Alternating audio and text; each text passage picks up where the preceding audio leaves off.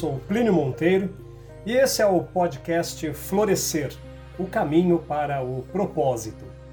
No episódio de hoje falarei sobre o alter ego.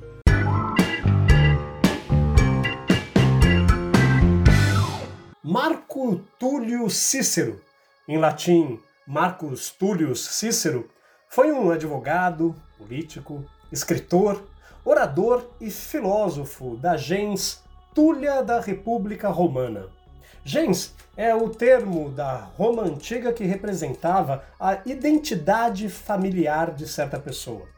Marco Túlio foi elevado cônsul em 63 a.C. com Caio Antônio Híbrida.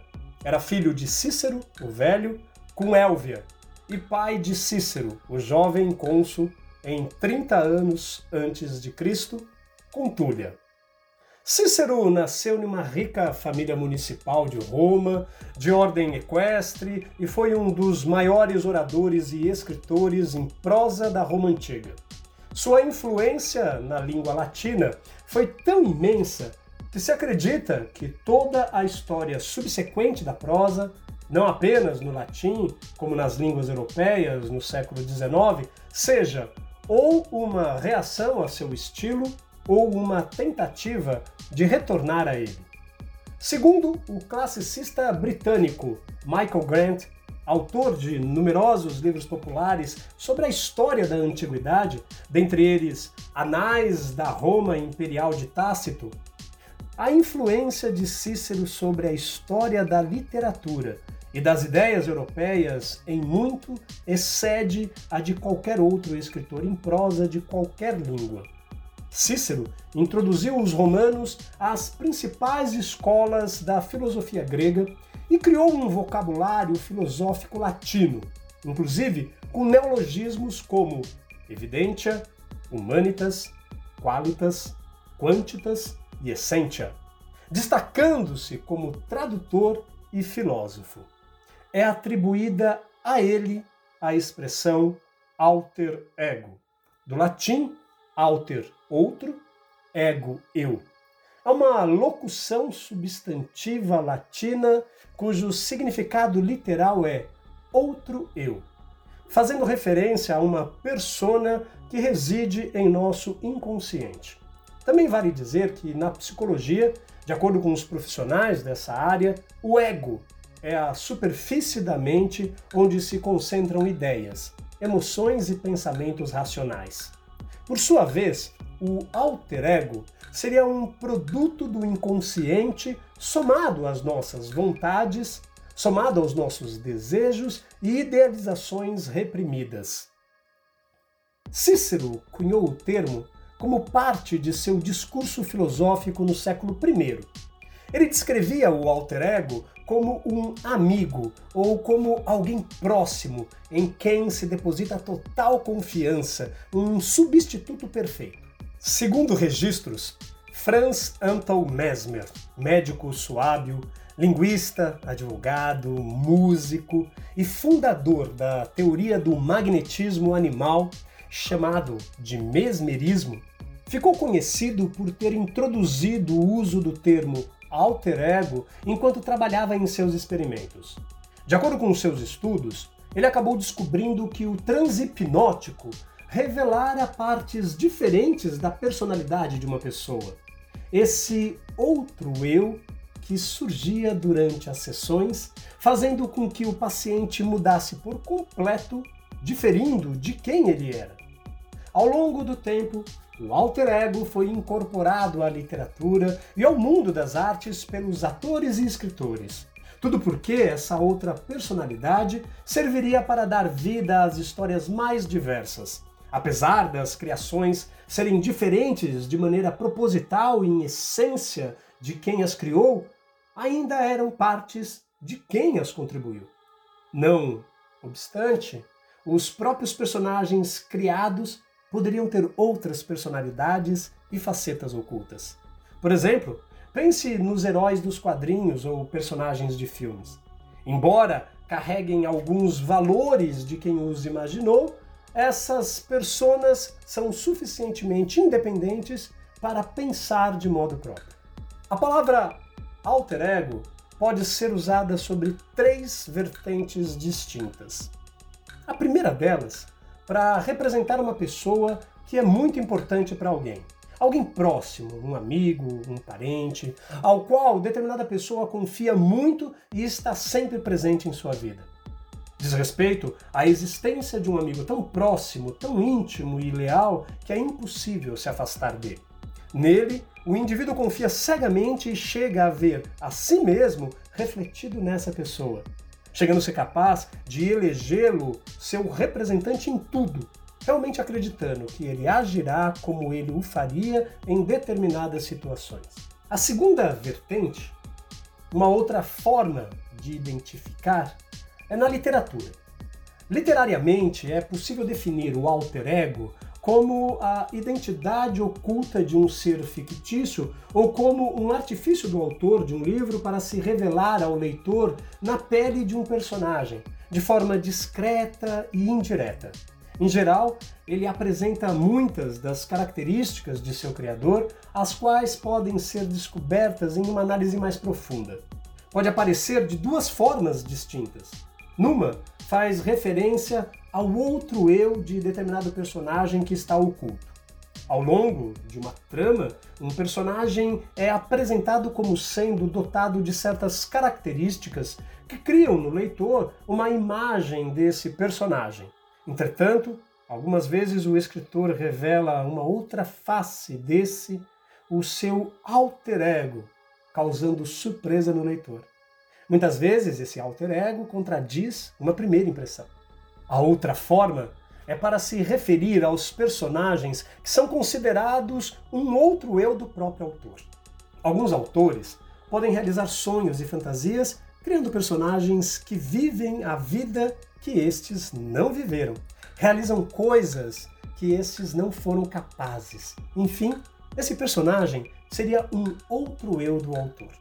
Alguns alter egos famosos relacionados a escritores são os controvertidos Bernardo Soares e Álvaro de Campos, que disputam entre si o posto de alter ego do poeta português Fernando Pessoa. Temos Gregor Sansa, alter ego de Franz Kafka, Tom Bombadil, o seu secreto J.R.R. Tolkien, entre muitos outros alter egos. Também podemos perceber essa maneira de se apresentar nas histórias em quadrinhos, em que um super-herói é a identidade secreta de outro personagem. Este último funciona como o seu alter ego. É possível identificar vários alter egos famosos. Batman, alter ego de Bruce Wayne, Homem-Aranha, alter ego de Peter Parker, Hulk, o alter ego de Bruce Banner, Clark Kent, alter ego de Superman, representando aqui uma inversão da história dos super-heróis, pois nesse caso não há um herói embutido em um ser comum, mas um personagem verdadeiramente heróico que se esconde criando um humano fictício. No caso do Super-Homem, é o jornalista que representa o alter ego de um herói e não o contrário. Entre os artistas famosos, nós temos Beyoncé, que cria a Sasha Fierce, para diferenciar a imagem do palco de sua vida pessoal. Beyoncé criou a Sasha Fierce em 2003. De acordo com ela, Sasha representava é, um lado mais selvagem, o lado ousado e louco, ao contrário da tímida e reservada Beyoncé. A cantora afirma que o alter ego não existe mais, mostrando que hoje em dia se sente una consigo nos palcos. David Bowie com Ziggy Stardust. Os amantes do rock da década de 70 presenciaram o nascimento de Ziggy Stardust, o outro eu de David Bowie. Ziggy era uma personagem andrógena, quase alienígena e que certamente é uma das mais conhecidas da música. Nicki Minaj, a rapper, ganhou fama na última década pelos versos rápidos e também pelas diversas personagens que encara. Apesar de serem alter egos divertidos, é dito que Onika Maraj, nome real, teve uma infância difícil, imersa em conflitos familiares. Para se afastar da briga que os pais tinham, ela inventava personalidades e histórias para cada uma delas. Podemos dizer que esse é o lado divertido da coisa. Poderíamos até levantar os benefícios de ter um alter ego. Talvez não saibamos, mas ter um outro eu pode ser benéfico para a saúde se estivermos sob a supervisão de um terapeuta. Tudo porque o alter ego criado, ele pode se responsabilizar por fazer coisas que normalmente não teríamos coragem.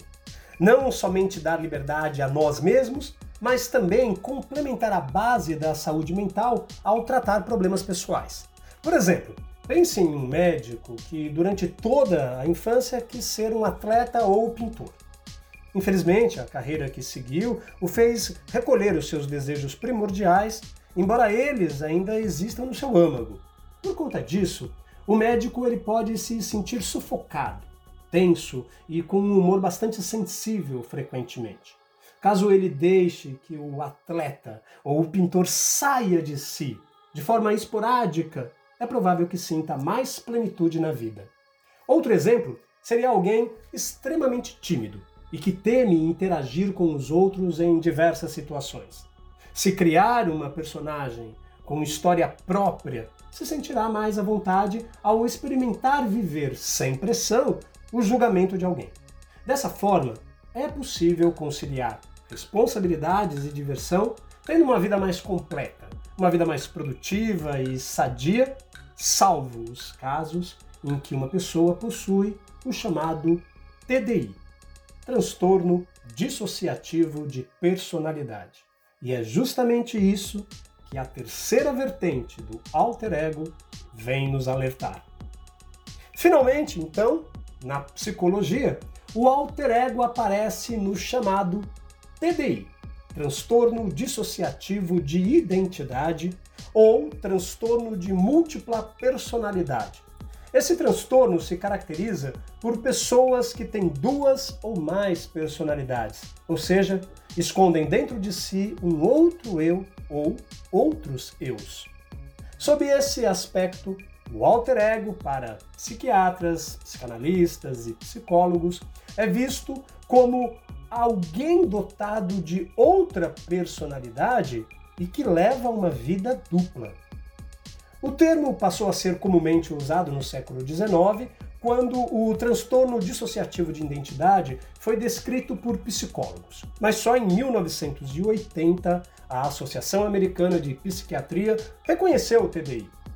Não há estimativa oficial do número de portadores e ainda hoje alguns pesquisadores duvidam que ele sequer exista. Desconfiam que seja, em grande parte, induzido pelo próprio terapeuta em pacientes muito influenciáveis. Mas casos de mudança brusca de personalidade são reportados há séculos. Até 120 anos atrás, eram considerados possessão demoníaca. Muito antes disso ainda, na Bíblia, por exemplo, no Evangelho de Marcos, no capítulo 5, nós já temos registros de um homem que dizia a Jesus: Meu nome é Legião, porque somos muitos. Com a descoberta da esquizofrenia, em 1908, percebeu-se que muitos possíveis casos de TDI receberam um diagnóstico errado. Só nos anos 1970, o transtorno se tornaria popularmente conhecido com o lançamento do filme Sibyl, que conta o caso real da paciente Shirley Ardell Manson. No livro Hoje Eu Sou Alice, de Alice Jameson, é relatado a jornada de uma vítima de transtorno de múltipla personalidade que precisou lutar contra a anorexia, contra o álcool, e contra nove personalidades alternativas que emergiam após ficarem adormecidas diante de uma infância cruel. Sem controle, Alice entregou-se a elas. E a sua vida passou a ser um caleidoscópio de acontecimentos e de revelações. Este é o relato sobre uma doença e sobre a história de uma mulher que decidiu lutar contra a realidade e contra a imaginação. As causas do TDP ainda são pouco conhecidas. Sabe-se que situações traumáticas e de grande estresse levam à atrofia do hipocampo, que seria a sede da memória humana. Segundo Olaf Blank, no Laboratório de Neurociência Cognitiva da Escola Politécnica Federal de Lausanne, essa diminuição está relacionada ao TDP, mas é ela um sintoma físico de um problema anterior. Diz: as pesquisas sobre o problema apontam a origem na infância. Quando a criança sofre violência física e sexual, ela tende a se afastar do próprio corpo para diminuir o sofrimento. Até o momento, essa é a melhor explicação. E prossegue. Quando as agressões se repetem, a vítima tende a criar mundos paralelos. Foi o caso de Alice, estuprada pelo pai desde os seis meses de idade até os seus 12 anos. O transtorno dissociativo de identidade, anteriormente chamado transtorno de personalidades múltiplas, é um tipo de transtorno dissociativo caracterizado por dois ou mais estados de personalidade, também chamados alter egos estados do eu ou ainda identidade que se alternam. O transtorno apresenta incapacidade de recordar eventos diários, informações pessoais importantes ou eventos traumáticos ou estressantes, todos os quais tipicamente não seriam normalmente perdidos com um esquecimento normal. A causa é quase invariavelmente trauma opressivo na infância. O diagnóstico se baseia na história, algumas vezes com hipnose ou entrevistas facilitadas por fármacos, e o tratamento é psicoterapia a longo prazo, às vezes combinada com farmacoterapia para comorbidades por depressão ou ansiedades. O grau observável das diferentes identidades pode variar tendem a ser mais evidentes quando as pessoas estão sob estresse extremo. A fragmentação da identidade costuma levar à amnésia assimétrica, na qual o que é conhecido por uma identidade pode ou não ser conhecido por outra. Uma identidade pode ter amnésia para eventos vividos por outras identidades. Algumas identidades parecem conhecer e interagir com outras em um mundo interno complexo, podendo umas interagirem mais do que as outras. Em um pequeno estudo em uma região comunitária dos Estados Unidos sobre a prevalência do transtorno dissociativo de identidade, constatou-se que num período de 12 meses, 1,5% da população apresentava o TDI, com homens e mulheres igualmente afetados.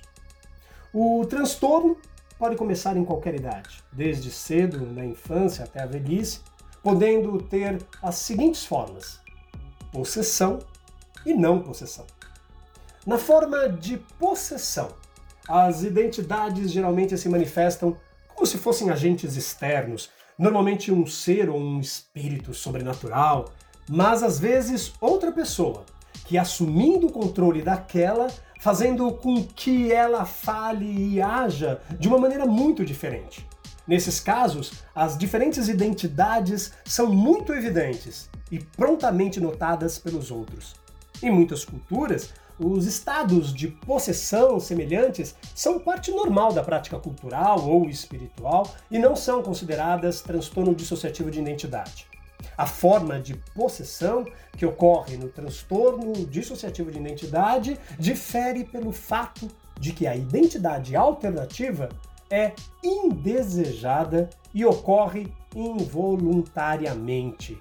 Causa muita aflição e deficiência e se manifesta em tempos e em lugares que violam as normas culturais ou às vezes até as normas religiosas. As formas de não possessão tendem a ser menos evidentes.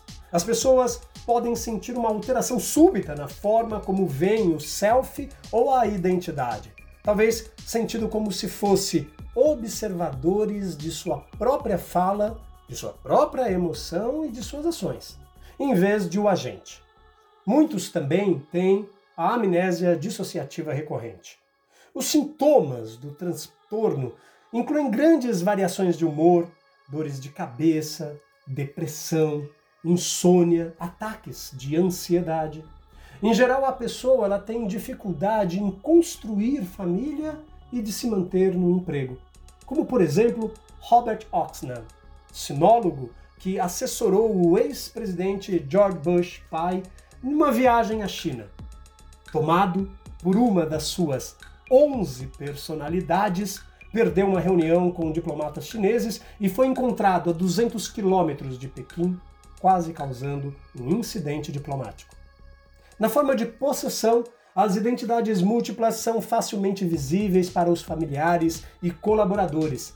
Pacientes falam e agem de uma forma obviamente diferente, como se outra pessoa ou ser assumisse as rédeas. A nova identidade pode ser aquela da outra pessoa, e muitas vezes alguém que morreu, talvez de forma dramática, ou aquela de um espírito sobrenatural, muitas vezes considerados demônios ou deuses, que pode exigir punição pelas ações passadas.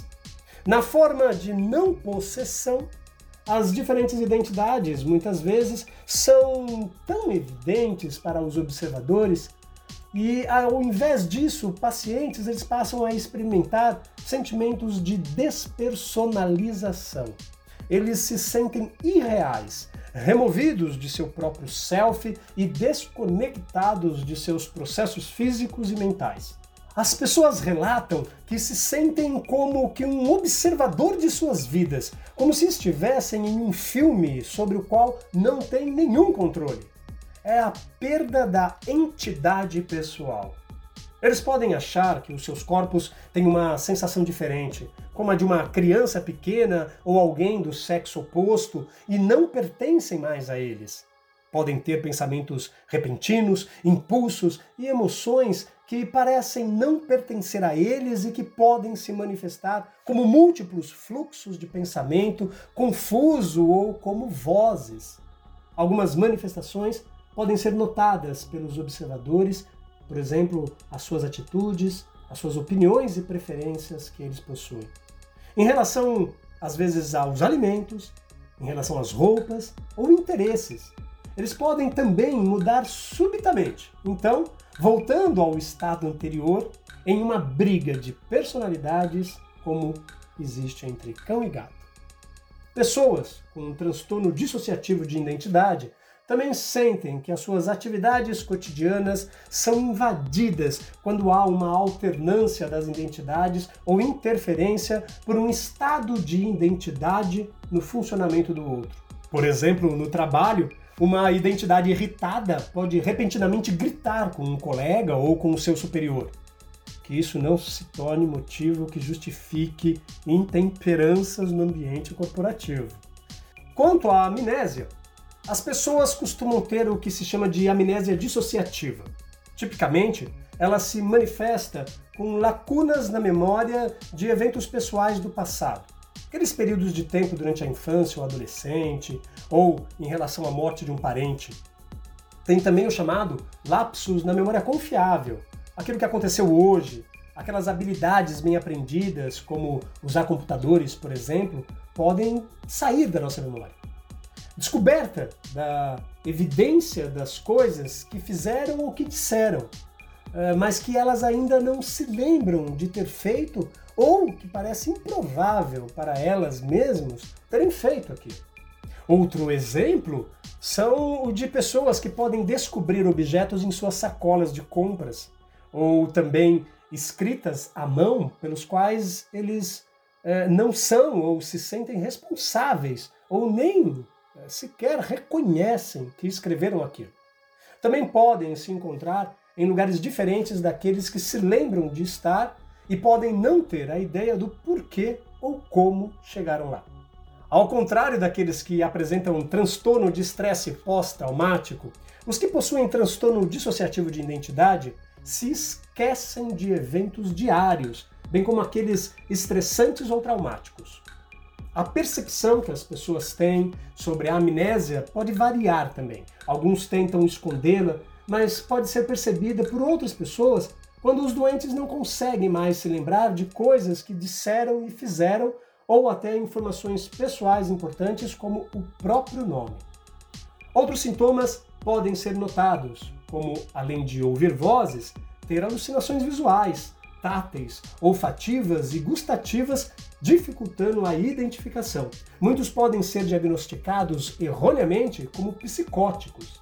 Mas esses sintomas alucinatórios diferem das alucinações típicas dos transtornos psicóticos, como a esquizofrenia. Pessoas com transtorno dissociativo de identidade sentem esses sintomas como se viessem de uma identidade alternativa, como se uma outra pessoa quisesse chorar com os seus próprios olhos, ouvir a voz de uma identidade alternativa criticando-os. Depressão, ansiedade, abuso de drogas, autolesão, automutilação, crises não epilépticas e comportamentos suicidas são comuns, assim como disfunção sexual.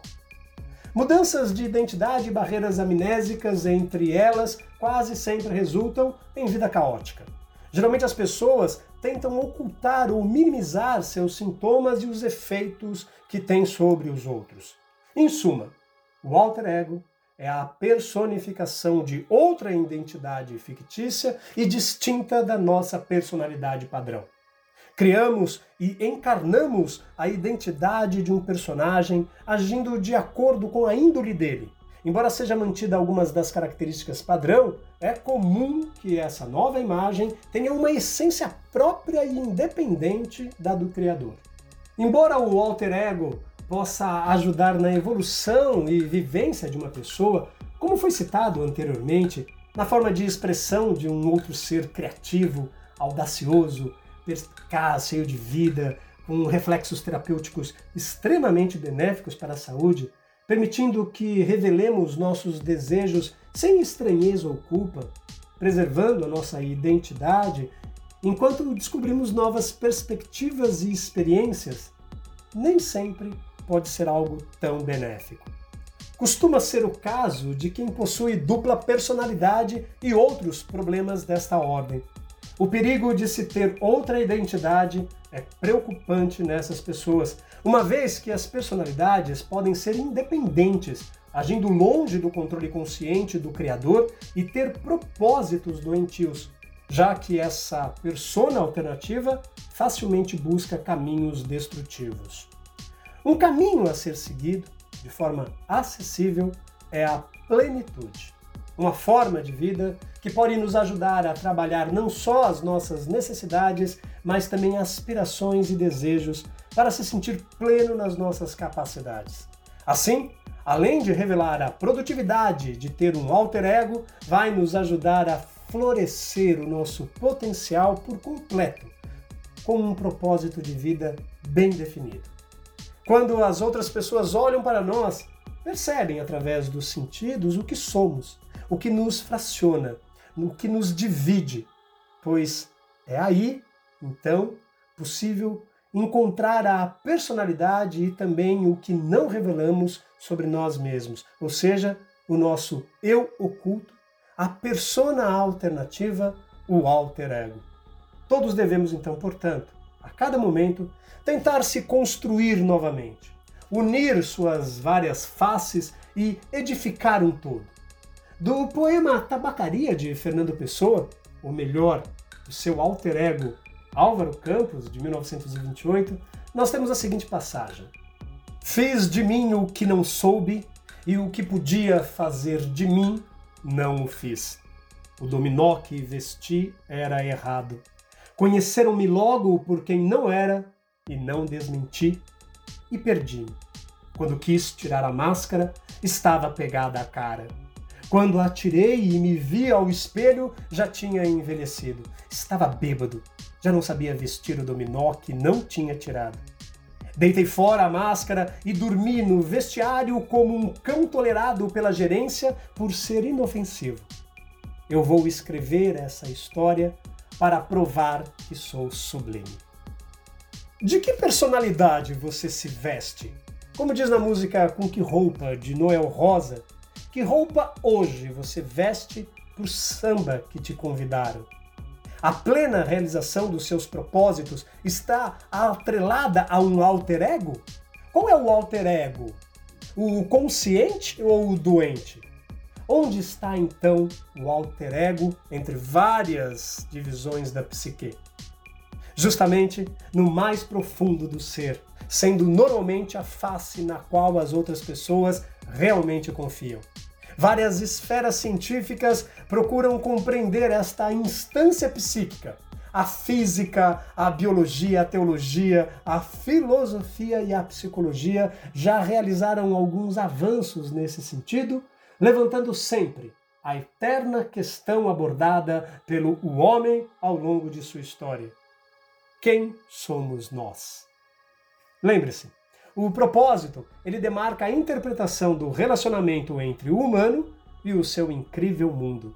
Traduz-se no por que fazemos o que fazemos. Para saber os conteúdos de minhas palestras, siga-me no Instagram, plinio.monteiro.palestras. Nos vemos em breve. Até lá!